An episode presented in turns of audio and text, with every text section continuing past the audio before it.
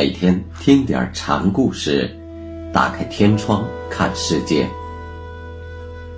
禅宗登陆一节，今天我们大家一起来学习罗汉贵琛禅师的第四个小故事，题目是《秦州鹦鹉》。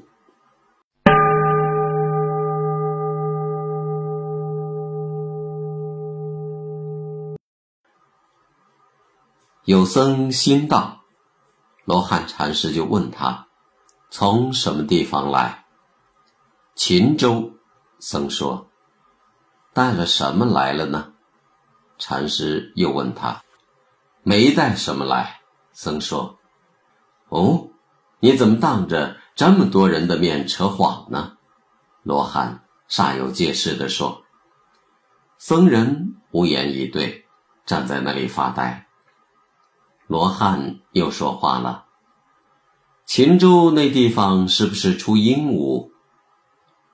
鹦鹉产在陇西。”僧人纠正禅师的错误：“秦州在陕西一带，陇西是甘肃一带，也差不了多少。”禅师大大咧咧地说：“鹦鹉的特点在学舌，所以。”可以用来比喻那些只会从语言上学佛的僧人。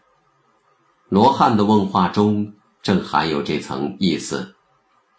不过禅师犯了知识性的错误，误把秦州当陇西，话语的机锋未免落偏，但这反倒增添了对话的意趣。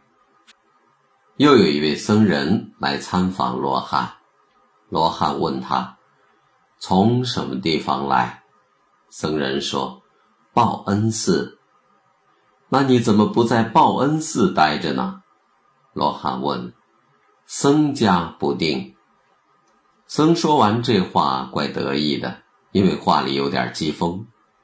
不想禅师却说：“既然是僧家，为什么不定？”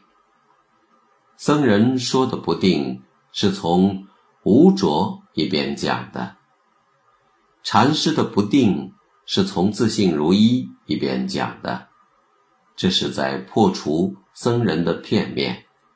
无所住而生心，无住是一方面，生心是另一方面，两者应当统一。